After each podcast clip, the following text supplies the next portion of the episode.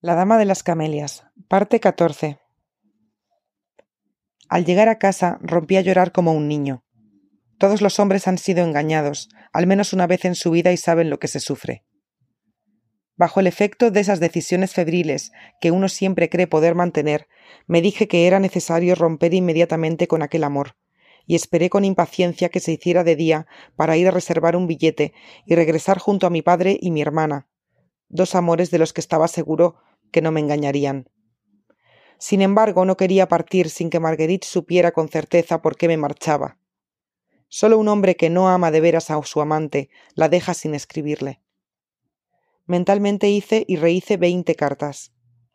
Había entablado relaciones amorosas con una mujerzuela semejante a todas las mujeres mantenidas y la había poetizado en demasía. Ella me había tratado como a un colegial empleado para engañarme, un ardiz de una simplicidad insultante, resultaba evidente. Mi amor propio entonces se fortaleció. Era conveniente dejar a aquella mujer sin proporcionarle la satisfacción de saber cuánto sufrimiento me producía la ruptura. Y he aquí lo que le escribí con mi más elegante escritura y con lágrimas de rabia y de dolor en los ojos. Querida Marguerite, Confío en que su indisposición de ayer haya resultado irrelevante. A las once de la noche fui a preguntar por su estado de salud y me contestaron que no había usted regresado. El señor G fue más afortunado que yo, pues llegó unos instantes después y a las cuatro de la madrugada se hallaba todavía en su casa. Perdóneme por las pocas horas aburridas que le he hecho pasar, y tenga la seguridad de que jamás olvidaré los momentos felices que le debo. Desearía poder ir hoy a interesarme por usted, pero regreso, espero, junto a mi padre. Adiós, querida Marguerite. No soy lo bastante rico para amarla como yo quisiera, ni lo bastante pobre para amarla como quisiera usted. Olvidemos, pues, usted un nombre que debe de resultarle casi indiferente, yo una felicidad imposible. Le devuelvo su llave, que nunca me ha servido y que podrá serle útil si a menudo está enferma como lo estuvo ayer. Ya lo ve.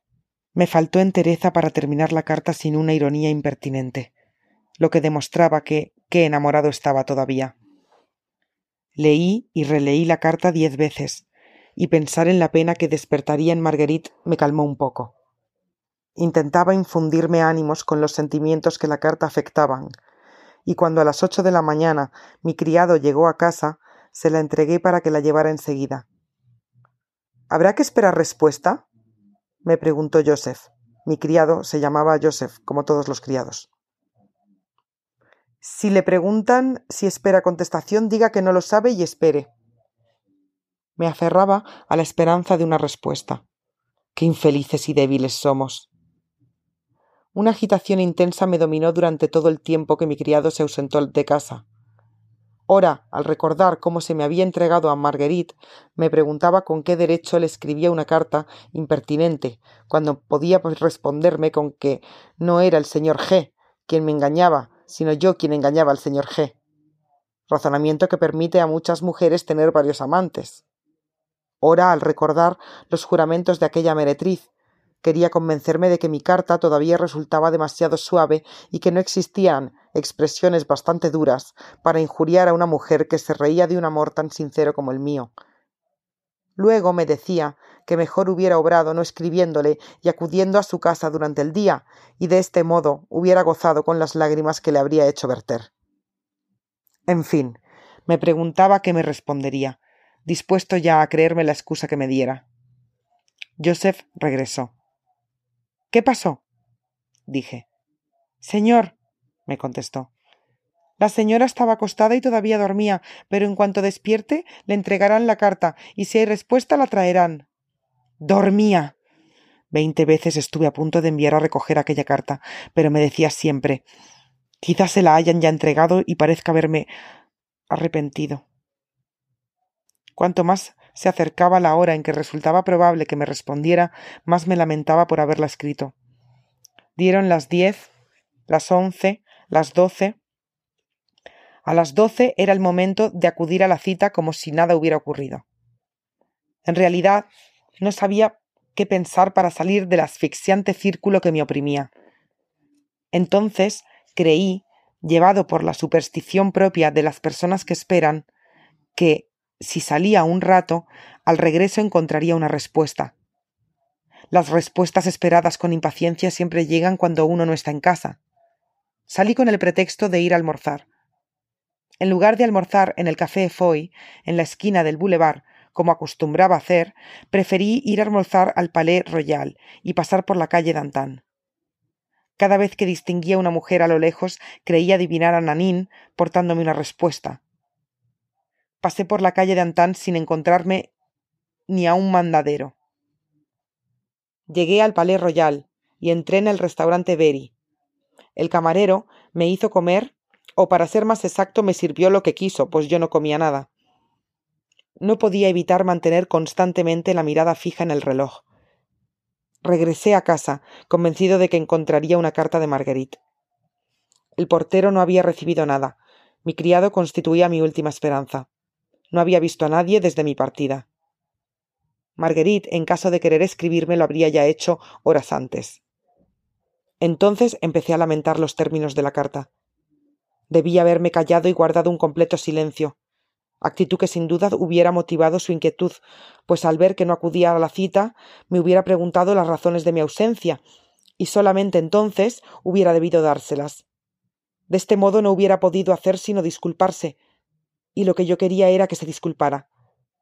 Presentía ya que me hubiera creído cualquier excusa que me hubiera expuesto, y que prefería todo a no verla más. Llegué a pensar que vendría ella misma a mi casa, pero pasaron las horas y no vino. Decididamente, Marguerite no era como las demás mujeres, pues son pocas las que, al recibir una carta semejante a la que yo acababa de escribir, no den respuesta alguna. A las cinco de la tarde corrí a los campos elíseos. Si me la encuentro, pensaba, afectaré una actitud indiferente y se convencerá de que ya no pienso en ella. Al doblar por la calle Royal, la vi pasar en su coche. El encuentro fue tan brusco que palidecí. Ignoro si percibió mi emoción. Por mi parte, era tal mi turbación que solo vi el vehículo. No proseguí mi paseo hacia los campos elíseos. Miré los anuncios de los teatros, pues tenía todavía una oportunidad de verla. Había un estreno en el Palais Royal. Evidentemente Marguerite asistiría. A las siete estaba en el teatro. Todos los palcos se llenaron, pero Marguerite no apareció. Entonces salí del Palais Royal y entré en todos los teatros que Marguerite frecuentaba más a menudo. Entré en el Vaudeville, en el Varietés y en la ópera cómica. No se hallaba en ninguno. O mi carta le había apenado demasiado como para pensar en asistir a espectáculos, o temía encontrarse conmigo y quería evitar explicaciones. Esto era lo que mi vanidad me inducía a pensar, caminando por el boulevard, cuando me encontré con Gastón, que me preguntó de dónde venía del Palais Royal. Yo de la ópera, me dijo. Creí que se hallaba usted allí. ¿Por qué? Porque estaba Marguerite. Ah, estaba allí. Sí. ¿Sola? No, con una de sus amigas. ¿Nadie más? Eh, el conde de G ha estado en su palco unos momentos, pero Marguerite se ha marchado con el duque. A cada instante creía verle aparecer a usted, a mi lado había una butaca que ha permanecido vacía toda la velada. Estaba convencido que la había usted reservado. Pero ¿por qué he de ir yo a donde vaya Marguerite? Porque es usted su amante, naturalmente. ¿Quién se lo ha dicho? Prudence, con quien estuve ayer. Le felicito, amigo mío. Es una amante muy guapa, que no tiene quien quiere. Consérvela, le honra. La simple reflexión de Gastón me demostró qué ridículas eran mis susceptibilidades. Si me lo hubiera encontrado la víspera y me hubiera hablado así, seguramente no habría ya escrito la estúpida carta que mandé a Marguerite por la mañana. Pensé en ir a casa de Prudence y pedirle que dijera a Marguerite que tenía que hablarle, pero temí que para vengarse me respondiera que no podía recibirme y regresé a mi casa tras pasar por la calle d'Antan. Pregunté otra vez a mi portero si había una carta para mí. Nada. Habrá optado por esperar a ver si doy otro paso y me retracto hoy de mi carta, pensé al acostarme. Pero al comprobar que no le escribo, me escribirá mañana. Sobre todo aquella noche me arrepentí de lo que había hecho. Me hallaba solo en casa, sin poder dormir, devorado por la inquietud y por los celos, cuando en caso de haber dejado que las cosas siguieran su curso, hubiera estado junto a Marguerite, escuchando de su boca las encantadoras palabras que sólo había oído dos veces y que en mi soledad me quemaban los oídos. Lo horrible, en mi situación, consistía en que los razonamientos me quitaban la razón. En efecto, todo me indicaba que Marguerite me amaba. En primer lugar, el proyecto de pasar un verano conmigo, solos en el campo. Y luego, la seguridad de que nada la obligaba a ser mi amante, puesto que mi fortuna resultaba insuficiente para sus necesidades e incluso para sus caprichos. En ella abrigaba únicamente, pues, la esperanza de hallar en mí un afecto sincero, capaz de aliviarla de los amores mercenarios entre los que discurrió su vida. Y al segundo día destruía yo tal esperanza, y pagaba con impertinente ironía el amor aceptado durante dos noches. Mi actitud resultaba, pues, más que ridícula, indelicada. ¿Habría pagado siquiera aquella mujer para tener el derecho de censurar su vida? ¿Parecía yo, al, desaparecer el segundo día, un parásito del amor que teme ser rechazado? Vaya. Hacía treinta y seis horas que conocía a Marguerite, veinticuatro que era su amante, y me mostraba receloso, y en lugar de considerarme absolutamente feliz por el hecho de ser correspondido, quería todo para mí y pretendía forzarla a romper de golpe las relaciones de su pasado, que constituían las rentas de su futuro. ¿Qué reproches podía yo esgrimir en su contra? Ninguno.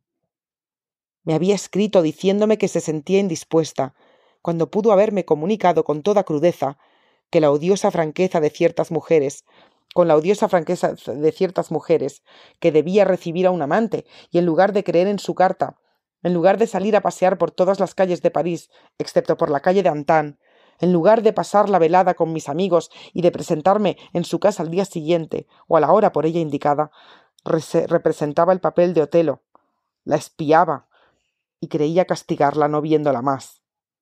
Pero contrariamente a mis planes, Marguerite, Debía de estar encantada con esta separación. Debía de juzgarme soberanamente tonto, y su silencio ni siquiera obedecía al rencor, sino al desdén. Debí entonces obsequiar a Marguerite con un regalo que barriera toda posible duda acerca de mi generosidad, y que me permitiera, al tratarla como a una mantenida, creerme en paz con ella.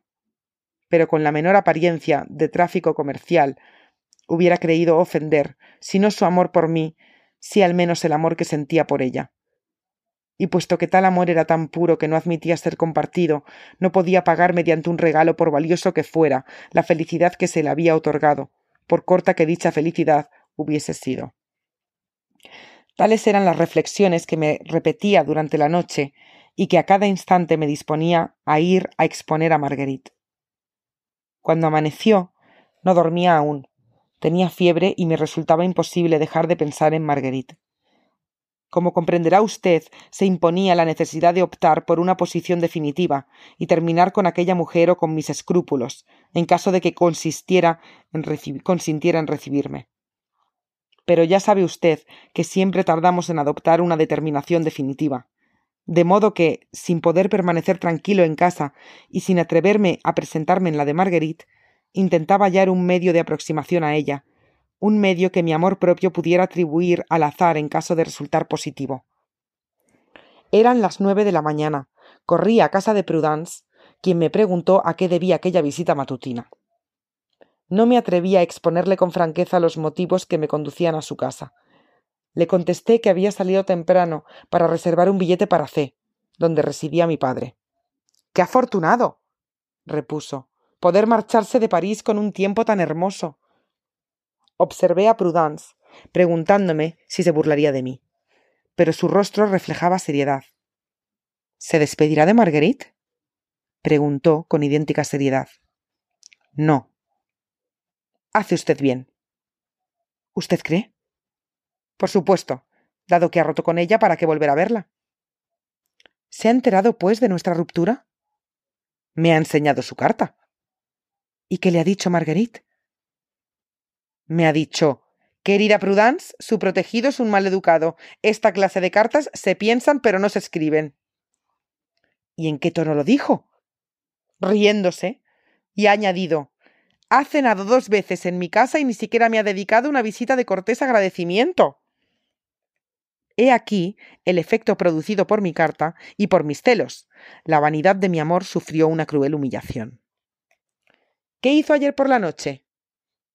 Estuvo en la ópera. Lo sé, ¿y después? Cenó en su casa. ¿Sola? Con el conde de G, creo. Así pues, mi ruptura no había alterado en nada las costumbres de Marguerite. En, análogas situaciones es cuando la gente le aconseja a uno es necesario que deje de pensar en esta mujer que no le ama. Vaya, me alegra comprobar que Marguerite no se aflige por mí, repuse con una sonrisa forzada. Y obra muy cuerdamente. Se ha comportado usted como debía. Ha sido más razonable que ella, pues esta muchacha le amaba, no hacía más que hablar de usted, y habría sido capaz de cualquier locura. Si me amaba, ¿por qué no me ha contestado? Porque ha comprendido que amarle era un error. A veces las mujeres toleran que traicionen su amor, nunca que hieran su amor propio, y siempre se hiere el amor propio de una mujer cuando al cabo de dos días de iniciar relaciones amorosas con un amante, éste la abandona, sea cuales fueren las razones que se esgriman para tal ruptura. Conozco a Marguerite, moriría antes que enviarle una respuesta. ¿Qué debo de hacer, pues? Nada. Ella le olvidará, usted la olvidará, y no tendrán nada que reprocharse el uno al otro. ¿Y si le escribiera pidiéndole perdón? Guárdese bien de hacerlo, pues le perdonaría. Estuve a punto de echarme en brazos de Prudence. Quince minutos después había regresado a mi casa y escribía a Marguerite. Alguien que se arrepiente de una carta que escribió ayer y que partirá mañana si usted no le perdona. Desearía saber a qué hora podrá depositar su arrepentimiento a sus pies. ¿Cuándo puedo encontrarla sola? Pues, usted lo sabe, las confesiones deben llevarse a cabo sin testigos. Doblé esta especie de madrigal en prosa y lo envié por medio de Joseph, que se lo entregó a Marguerite en persona, quien le respondió que más tarde contestaría. Solo salí un momento para ir a comer y a las once de la noche todavía no había recibido respuesta. Entonces decidí no sufrir por más tiempo y partir al día siguiente. A consecuencia de dicha solución, convencido de que no dormiría si me acostaba, empecé a preparar las maletas. Fin.